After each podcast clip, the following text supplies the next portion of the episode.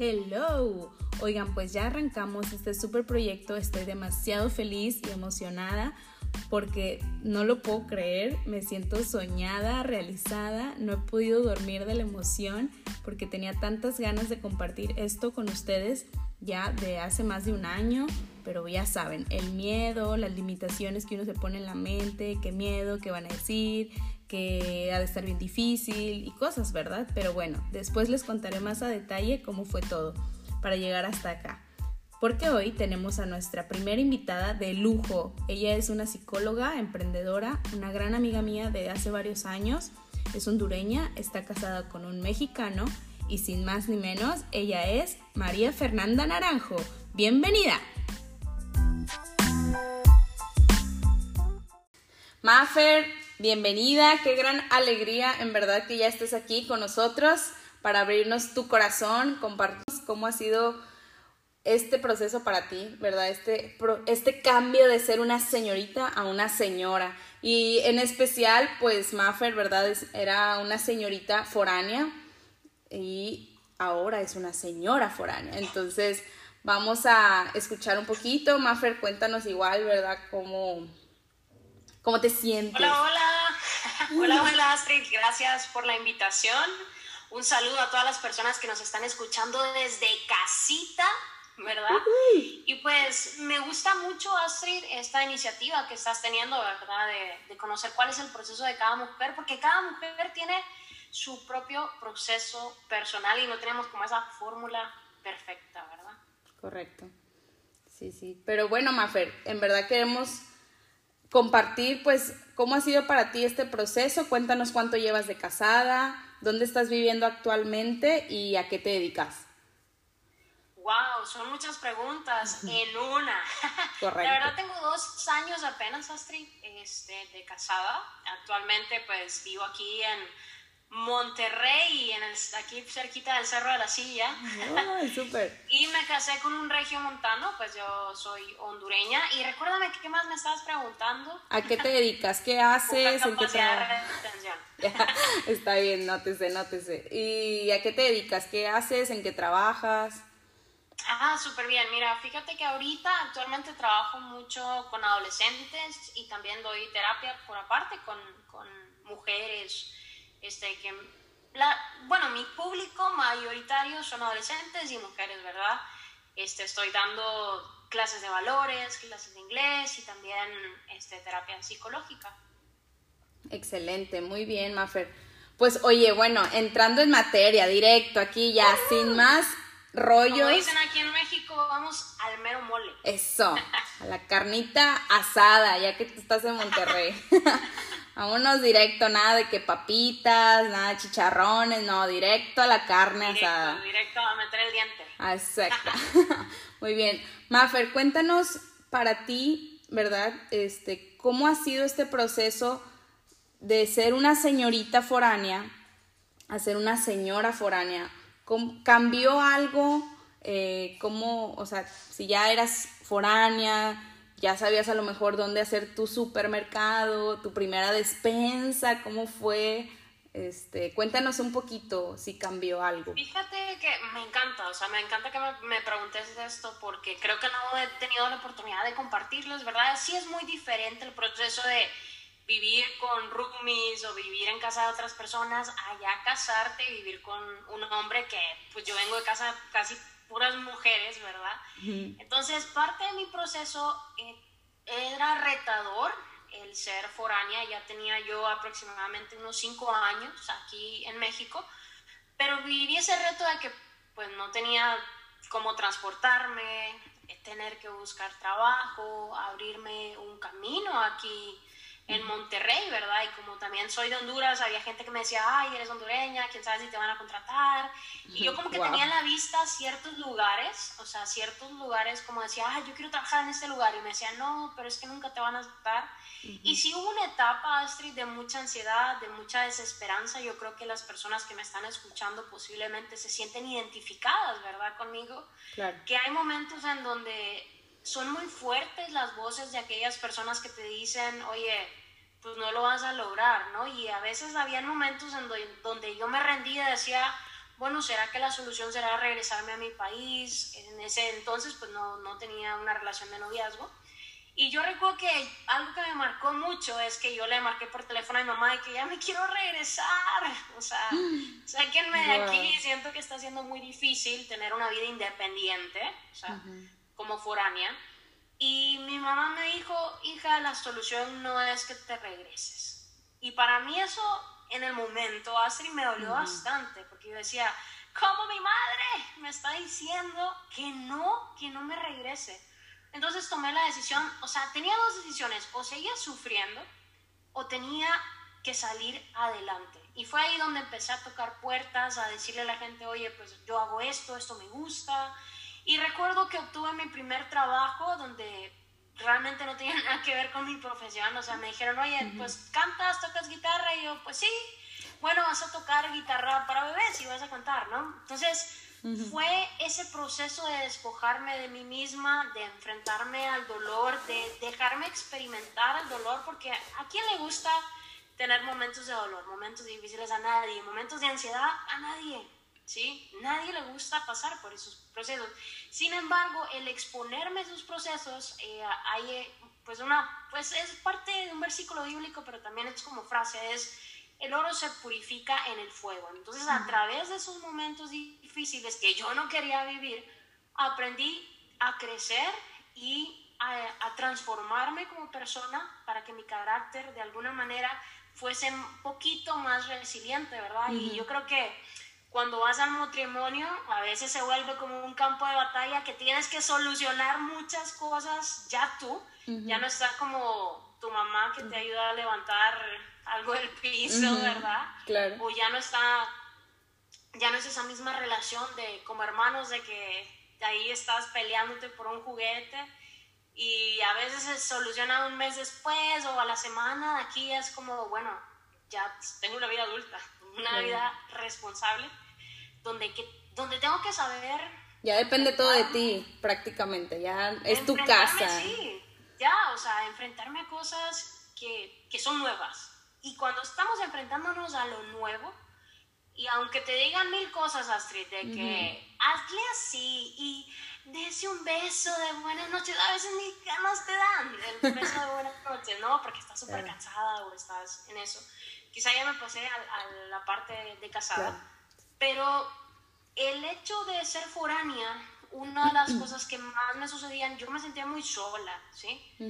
A pesar de que sí habían amistades, este, a pesar de que habían personas importantes que fui conociendo durante el proceso, sentía como esa soledad de ya no hay una relación tan profunda como la tienes con tu mamá, o como la tienes con tu papá o con tus hermanos, que son esas relaciones que te aman tal cual eres, ¿no? Sino que te enfrentas a la vida y tienes que poner como cierta cara de aquí está la, la feliz, aquí está este, la psicóloga, aquí está la que está buscando trabajo, ¿no? Pero es muy difícil que te muestres débil o que quieras llorar con alguien porque dices, ¿será que me van a juzgar? ¿Será que me van a dar ese abrazo que quizá pude haber obtenido en mi casa, ¿no? Sí. O sea, y ahí estás hablando, ¿verdad? De cómo fue tu tiempo foránea como una señorita foránea, ¿verdad? Una señorita foránea y e, esa parte ahora de señora foránea cambió algo, se hizo más fuertes esas voces que dices que te decían, no puedes, eh, es que eres hondureña, es que, o sea, se hizo más fuerte o de alguna manera como disminuyó. ¿Cómo fue para ti eso? Fíjate que durante ese proceso de señorita, así ya se me empezaron a abrir las puertas. Y ya cuando empecé mi relación de noviazgo con, con Samuel, mi actual esposo. Entonces, siento que sentía un apoyo, o sea, porque desarrollamos una amistad muy fuerte en donde yo le podía platicar y externar cuáles eran mis miedos como foránea, porque es muy diferente los miedos que tiene una persona local, que conoce la ciudad, que tiene la nacionalidad eh, y que puede meter un currículum y es más fácil, ¿no? Que te, que te puedan contratar y yo pasar por todo ese proceso de preguntas y, pero ¿por qué está aquí? ¿Y por qué no está casada? ¿Y qué es lo que quiere? ¿Y cuándo se piensa regresar? Entonces pasar por todo ese proceso, este, de alguna forma, pues si ya tienes miedos, o sea, naturales de la vida, ¿no? Como los procesos de cambio de que, oye, me voy a casar y, y ¿será que estoy tomando la mejor decisión? Bueno, todavía se hacían más grandes porque me voy a casar y ahora me tengo que quedar de fijo en este país. Ya no es, oye, pues me quedo dos años y me regreso dos años a mi país. No, ya es tomar una decisión de voy a vivir en este país con una persona que estoy todavía conociendo. Esa es la diferencia, ¿no? Porque en tu casa pues ya conoces todo lo de tu familia, pero ahora es, híjole, me voy a enfrentar a estar con alguien que tengo que confiar que va a ser la decisión más importante hasta ahorita de mi vida. ¿no? Oye, nos decías algo así que tú habías estado viviendo con roomies, ¿verdad? La mayoría de veces, este, o si no es que todas con mujeres, y ahora vivir con un hombre, ay, así como que... Súper diferente y chistoso a la vez, porque, por ejemplo, yo vengo de casa de mujeres y ya ves que pues yo llegaba con mis hermanas y, hey, veamos esto, hagamos esto, platiquemos, platiquemos cómo estuvo nuestro día. Y no, pues en mi día me pasó esto. Y a veces era como, llegaba el pobre todo cansado del trabajo, 8 de la noche, y yo, platícame tu día. Y él de que, bien, oye, ¿qué hiciste en tu trabajo? No, estuvo, estuvo chido. Y yo, o sea, todavía tenía como unas 1500 palabras que necesitaba sacar. Entonces fue como ese proceso de adaptación de, oye, pues él necesita su espacio y yo necesito platicar, ¿no? Entonces fue todo un tiempo de acoplarnos en nuestras diferencias. Claro, yo creo que ese es uno de los retos y para quienes nos están escuchando, mujeres recién casadas o que se van a casar y a lo mejor no estamos conscientes de eso, los hombres son de pocas palabras, ¿verdad? Y eso hay que entenderlo y... Sí tienen menos, menos palabras que nosotras. Sí, hay, digo, hay hombres que hablan mucho, pero aún así las mujeres naturalmente somos, o sea, esas 15 mil palabras y como alguna vez escuchaba y leía, o sea, no solo es decirlas en el día, si no las dijiste, se acumulan. Entonces, ah, si en el día no dijiste las 15, al otro día ahí te encargo, ya vas a decir las 30, ¿verdad? O las 20 que te faltaban. Entonces, este, pues, pero entender, ¿verdad? En esta parte hermosa del matrimonio que, que muchas veces, pues nuestro esposo no es que no nos quiera escuchar o no nos quiera, eh, pues simplemente como vulgarmente a lo mejor le decimos pelar. Es que ellos no, no, no me, pela. ¿verdad? Ellos no tienen tantas palabras o su forma, ¿verdad? Y hacen un esfuerzo a lo mejor eh, por, por, expresar. Y, y, bueno, yo creo que esa es una forma también de que vamos a ir descubriendo en que ellos nos aman también con pocas palabras, ¿verdad? Y esa es una gran diferencia que tú, Maffer, pudiste experimentar de vivir con muchas eh, roomies, mujeres, que hablaban y cada una tenía media hora para explayarse y después con tu esposo un varón nada más y a lo mejor 10 minutos y ya era mucho, ¿verdad? Y eso que considero que yo no hablo tanto como con todas las personas que vivía y yo decía, Ole, yo quiero usar mis palabritas, pero bueno, no se puede en este momento. Oye, Mafer, y entonces, ¿cuándo te diste cuenta que ya eras una señora? O sea, que ya no eras esa señorita, sino ya eras una señora de casa que, dependías de, tu esposo o que estabas ahí ya casada? Fíjate que siento que de alguna forma como esa parte de dejar este, los departamentos que vivía con amistad y así, no me impactó tanto porque ya traía como mi propia rutina, ¿no? O sea, la propia rutina de que tienes que velar por ti misma. Y creo que la parte que, que a mí así como que me, me sacudió un poquito, bueno, no solamente por mí misma, ¿no? Ya era como pensar en dos, e, en él y en mí. Antes tal vez yo me podía levantar y se me olvidaba de que desayunar y ahora, bueno, y el otro que va a desayunar y a veces yo no quería como hacer algo muy preparado y, ay, pues aprendete la receta del chef Pepina ahí, ¿verdad? Y que, híjole, o sea, ya no vas a hacer los mismos huevitos de todas las noches, sino que ya te tienes que pulir, ¿verdad? Entonces, creo que fueron cambios este, que no me impactaron tanto por el hecho de ya haber sido foránea. Sin embargo, sí es como un proceso mental de decir, bueno, ya tengo que servir a otro, ya no solamente pensar en mí. Claro. Fíjate que usaste una palabra muy importante que hiciste servir. al otro, ¿verdad? Eh, a lo mejor para unas personas tiene una connotación negativa, ay, ¿cómo voy a servirle a mi esposo? ¿Cómo voy a ser una señora servicial? O sea, eso es hacerse menos, ¿verdad? No, pues que él me sirva a mí, ¿verdad? Que él sea quien también entre ahí a, al aseo, a la cena, a preparar cena, comida. Y, y está bien encontrar ese balance, ¿verdad? Pero también está bien entender que la palabra servir uno al otro no es algo negativo, no es hacernos menos que la otra persona, sino es ayudarnos, ¿verdad?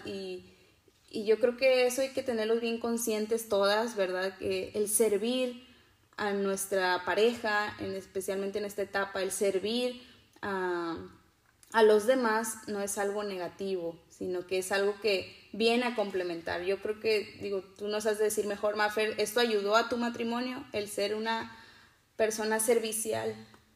Definitivamente, y fíjate que me gusta mucho lo que mencionas porque, bueno, yo trabajo, ¿no? Y sé que algunas de las personas que nos están escuchando quizás están trabajando también.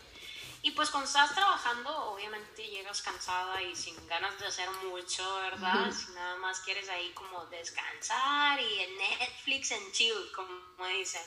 ¿no? y, implica todo un esfuerzo hacer eh, otras cosas. Y debo admitir que había momentos en que a mí como que se me iba, ¿verdad? De que, ay, tengo que hacerlo. Pero fue todo un proceso de platicarlo, de ponernos de acuerdo, de hacer ajustes, de ver los días, de ver nuestras horas. Y cuando tú ves a la otra persona que está feliz con lo que tú estás dando, también te genera cierta felicidad, ¿no? Y cuando y por ejemplo tiene que ver con los lenguajes del amor que dice Gary Chapman, ¿verdad? O sea, por ejemplo, un lenguaje muy fuerte para mí es el hecho de recibir un, abrazo, ¿no? De su parte, o una palabra de, ay, qué bonita te ves, o eso, eso ¿no? Que nos encanta a las mujeres. Sí, que por cierto, un paréntesis, ya vamos a dedicar un capítulo, un episodio especialmente para hablar de los cinco lenguajes del amor. Chicas, si no lo han leído, si no han escuchado de ellos, por favor, búsquenlo búsquenlo en, en internet o en, eh, con sus amigas, a lo mejor sus padres, ¿verdad? Saben este, sobre esto de los cinco lenguajes del amor. Va a ser un cambio radical, fabuloso, increíble en su relación de pareja desde el noviazgo, ¿verdad? Desde su de relación con sus padres y con sus hermanos, entender los cinco lenguajes del amor. Ahí nomás se los dejo de tarea de este para que lo chequen y como quiera, vamos a dedicar un capítulo especialmente para, para eso. Muy bien, Mafer, qué bueno que lo comentas. Súper, súper recomendado. Entonces, como te estaba platicando, ¿no? O sea, todos los seres humanos amamos diferente y lo que para ti puede significar, yo te puedo dar un regalo y tal vez tú te pones feliz, ¿no? Y yo pues recibo un regalo y X, ¿no? Entonces, para mí el hecho de amarlo a través de lo que a él le gusta es, bueno, ahora sí yo te puedo decir, oye, pues me abrazo o escúchame tantito, eso, eso es como ese intercambio de ponernos este, a pensar lo que al otro le hace feliz, porque también eso es el matrimonio, no se trata solamente de tú ser feliz, sino buscar hacer ciertas cosas que hagan feliz al otro. Perfecto, excelente, eso es lo, Excelente. Ay, qué, qué hermoso. Oye, y a ver, así, cuéntanos, para meterle más sabor aquí al, al asunto, una anécdota chistosa o algo que, que a lo mejor en el momento no fue chistoso, de que alguna cosa, una situación difícil para ti, este, o incómoda, pero que ahora, claro, te da risa, ¿no? De recién casada, ¿qué, qué fue eso que superaste? Ah, fíjate que ahorita estaba acordando algo, este, nuestra boda fue en Honduras, o sea, nos casamos en Honduras. Y recuerdo que cuando estábamos en el aeropuerto, yo me tenía que despedir de mi mamá, yo estaba llorando, Astrid. O sea, lloré, lloré. Yo creo que él nunca me había visto llorar tanto como ese día y estaba asustado, de que decía, qué vergüenza que van a creer tus papás, o sea, de que... Se la está robando, se la está robando, no quiere casarse. ajá, quizás otras personas es como que, wow, ya me casé, súper feliz, pero pues yo estaba pasando por este proceso de duelo, porque es un proceso diferente donde antes me podía ir 24 de diciembre y 31 a pasar Navidad con mis papás, y ahora pues tienes que hacer como esas modificaciones de que, oye, pues una Navidad aquí, otra allá, o el 31 aquí, el 31 allá. Entonces creo que fue como muy chistoso, este, porque yo creo que en una escena de película yo hubiera ganado el premio Oscar del drama. así. Esa es como una de las cosas y otra así pues tiene que ver como con ciertas palabras, ¿verdad? Que a veces eh, cuando yo he notado, o sea, tal vez no es de que me haya divertido, pero me dice él, cuando estás más enojada, más se te sale el acento hondureño. O sea, yo siento que ya no tengo acento, pero cuando estoy enojada ya me dice, hey, ya empiezo yo a sacar las palabritas, ¿verdad? El folclore, el folclore, como dicen, el cobre. Ah, y ya no me toman en serio aquí en la casa porque ya se empiezan a reír de que, ah, ya estás con tus palabras. Excelente, ¿no? Pues, oye, ¿cómo fue para ti precisamente esta separación de tus papás? Eh, a lo mejor muchas chicas nos escuchan, muchas mujeres que pueden estar viviendo en la misma ciudad, y, pero bueno, ahora ya están casadas, ya no viven en la casa con sus papás, o puede que eh, cambiaron de residencia, ¿verdad? ¿Eso fue difícil para ti y cómo lo superaste? ¿Cuánto? Fíjate así que esta parte me gusta bastante porque yo, pues además como psicóloga, ¿verdad? Lo veo mucho en terapia que hay personas que no logran desapegarse de su familia a pesar de estar casadas. Y para mí, pues la vida me llevó, me empujó, o sea, me tiró a prácticamente no tener a mis papás, este, ni siquiera para pedirle, oye, ¿me puedes traer un poquito de leche o me faltó esto, verdad? Gracias a Dios los papás de Samuel realmente han sido muy lindos con nosotros y nos apoyan en cualquier situación, ¿verdad? Por ejemplo, cuando yo he tenido, me enfermé de chikungunya, o sea, me dio chikungunya y ellos me estuvieron apoyando, ¿no? De que, oye, pues ya le toca la inyección a la madre y, yo ya no podía ni moverme, o sea, porque es terrible, ¿eh? Y en la pompa y la inyección. Sí, sí, sí, y no sé cómo le dicen aquí en México, pero para en mi país es como te engarrotas, o sea, como que estás así todo, como, como quedas así, o sea, en psicología le dicen catatónico, así como paralizado. Ya. Paralizado. Como de repente estás hablando y de repente se te traba el cuerpo y es de que ya no me puedo mover, ¿no? Entonces pasé por esa vergüenza de que, pues ni modo, mis suegros apenas me conocían, pero fueron muy lindos para apoyarme por esa parte. Y por otra. y por otro lado. Me conocieron hasta el uyuyuy, casi, casi. Entonces, bueno, no tanto. No, no, no, no. Pero pues mis suegros eh, fueron muy lindos. Y por otro lado, creo que mi papá me dio un consejo muy sabio porque yo este, hablaba con él y yo le decía, es que me cuesta mucho este, no tenerlo cerca, estaba como con, en, diciéndole eso a mi papá y mi papá me decía, hija, estás en un proceso donde estás madurando, donde estás creciendo y donde todo lo que estás pasando va a tener un aprendizaje para ti. Y creo que me quedé mucho con ese consejo de mi papá porque decía, pues obviamente a mí me encantaría un domingo ir a mi casa, ¿no? Y estar con mi familia, no lo puedo hacer. Sin embargo, ha sido una oportunidad muy bonita para conocer otras personas, invitar a otra gente a la casa, convivir con gente foránea y, entre foráneos empezar a hablar como, hey, esto se hace en mi cultura, ¿no? En mi cultura en Jalapa, mi cultura de Veracruz, o sea, como que cada quien saca ahí lo que hubiera estado haciendo en los domingos, ¿no? Entonces, siempre hay una manera de, de, bueno, ya no tengo a mi familia, pero bueno, que sí tengo. Claro, que eso a lo mejor entraría en, te iba a preguntar precisamente si tenías algún tip, recomendación eh, sobre cómo enfrentar esa, esa parte difícil de separación de tu familia, eh, ahora, aceptando esta nueva etapa, ¿no? De vida. Fíjate que lo primero que yo le recomiendo a la gente es deja de luchar con no querer sentir nada. O sea, con hacértela fuerte, con no pasa nada. Aquí viene doña... Fregona. decir la, la, palabra? Ah, bueno, bueno, fregona.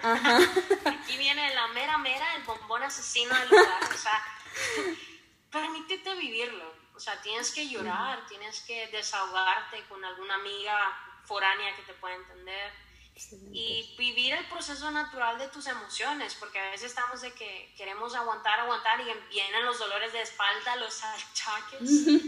Pero es emocional, o sea, poder abrazar ese tiempo, amarlo, este, y, y poder seguir caminando, ¿no? O sea, con él y poco a poco ir como soltando tus expectativas, porque eso es lo que más nos hace sufrir. O sea, como yo tengo una expectativa de mi mamá tiene que venir a, a darme una ayuda. Cuando no se cumple, pues obviamente me siento súper mal, ¿no? Pero el ir pensando, a ver, cuáles son las expectativas que yo tenía del matrimonio, de la vida, de cómo tenían que ser mis papás y las tengo que ir soltando y aceptando el propio proceso natural. Excelente, excelente. Yo creo que esas recomendaciones, esos tips son clave, chicas. Ahora sí, de soltar las expectativas. Creo que podemos dedicar un episodio por completo a esa... A esa... ya, ya está notando Astrid. Sí, ya, ya, La que, se, la que quiera, por favor, platicarnos, ¿verdad? ¿Cómo fue para ese proceso? Por favor, escríbanos. Aprovecho el comercial escríbanme a astrid.barguti.gmail.com para más preguntas, dudas, sugerencias, porque eso es lo que queremos, compartir nuestras anécdotas, experiencia de este proceso de transformación y este tip, estos tips que Mafra nos está diciendo es maravilloso, soltar nuestras expectativas, vivir nuestro proceso, ¿verdad? Llorar si es necesario y, y amarnos, ¿verdad? Amarnos, aceptarnos como somos y, y, no compararnos. Yo, yo agregaría, ¿verdad? No compararnos con el proceso que está viviendo mi amiga, pero porque ella se ve súper feliz y porque ella se ve, wow, realizada y a lo mejor ya tiene hijos o no, todavía no tiene hijos y bueno, muchas cosas, ¿verdad? Que es parte de soltar esas expectativas. Y bueno, Maffer, ya para ir terminando este episodio, se nos ha ido el tiempo muy rápido. Así, última pregunta, ¿verdad? ¿Hay algo que no te dijeron de esta etapa que te hubiera gustado saber antes? Sinceramente, Astrid, yo creo que muchas cosas no eran, o sea, yo pensé, ¿eh? leí muchos libros, hablé con muchas amigas y por más que te dicen y te dicen no hay la fórmula perfecta, y fíjate que una vez escuchaba a, una actriz que se llama Aislinn Derbez, y ella decía, cuando dice, ella pues acaba de tener un, un bebé hace como 8 o 9 meses y decía, me hubiese encantado no obsesionarme tanto con leer y leer sobre la etapa de mamá, porque eso me hubiera permitido disfrutar más esta etapa. Entonces creo que también eso me sucedió a mí, o sea, como que yo quería saber tanto, tener como tanto control de, oye, cómo viene esta etapa del matrimonio y cómo evitar los conflictos y cómo ser la esposa perfecta, pero fue como, a ver, mi historia de vida es mía, mía con mi esposo. Y por más tips que te puedan dar los demás, o sea, tienes que aprender a enfrentar este proceso. Es un proceso maravilloso, pero sí retador, es como tu propio maratón. Excelente, excelente. Pues yo creo que nos quedamos con eso, ¿verdad? Vive tu proceso a tu manera, a tu forma, ¿verdad? Deja de crearte esas expectativas, esas comparaciones con las demás y disfrútalo, porque es una etapa maravillosa, ¿verdad? Es el matrimonio es una etapa maravillosa, que es algo que queremos cambiar en nuestras mentes, en nuestra generación, que el matrimonio es algo sufrir. Te casaste y ya se fregó todo, ya se acabó el amor, ya se, ya se acabó el encanto. Y no es cierto. El encanto empieza, ¿verdad? En el matrimonio y, y, hay muchas cosas que son... Hay que verse encantadora. Ah, es, ah eso, eso. Hay verse encantadora. Excelente, no olvidarnos que seguimos siendo femeninas, mujeres, no dejarnos ahí este, achacosas, de, ay, no, ya me casé, ya lo conquisté, pues me dejo caer, ¿verdad? No, chicas, ánimo, hay que seguir conquistando.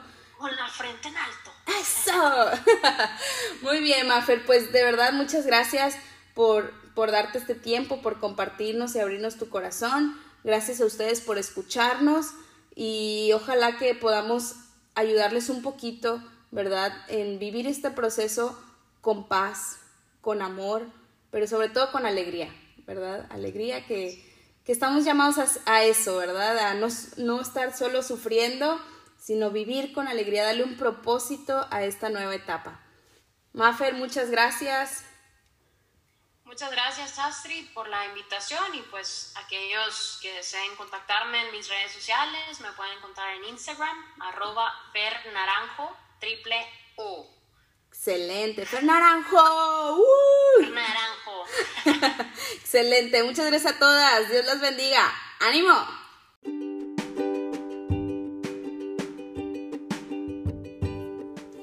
Gustó este podcast, por favor ayúdanos a compartirlo con otras mujeres que están pasando por este proceso de ser señorita a señora, para que lo vivan con mayor alegría y esperanza.